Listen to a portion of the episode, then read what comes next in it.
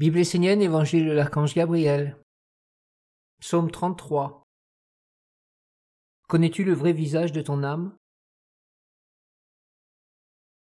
L'âme est l'eau du ciel, l'eau de Dieu. Derrière toutes les eaux, qu'elles soient spirituelles ou matérielles, se tient l'âme vivante. Ce qui est déroutant, du point de vue du monde divin, c'est la capacité des hommes à changer leur philosophie leur façon de penser en une seule journée. En une seule heure, l'homme peut changer plusieurs fois de visage.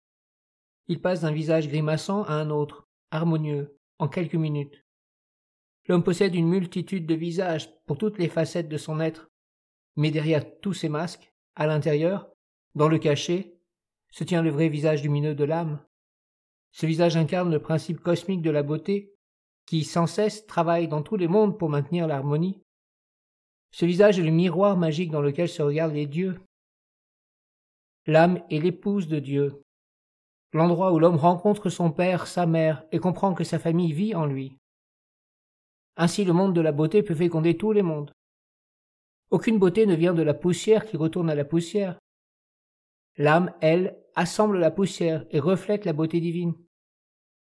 Sans le principe actif de la beauté qui les protège, les hommes deviendraient laids, car tout ce qu'ils vivent inconsciemment s'inscrirait sur leur visage.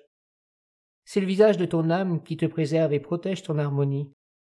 Tous les jours tu dois t'efforcer de contempler le visage de ton âme à travers tous tes visages. Lave ton visage avec de l'eau pure, et consciemment efforce-toi d'éveiller la beauté de ton âme et de la laisser transparaître à travers ton visage. L'authenticité de l'âme qui transparaît à travers le visage de poussière est la clé de la beauté et de la connaissance de soi. Toute beauté vient de la qualité de l'eau spirituelle qui rayonne à travers la forme.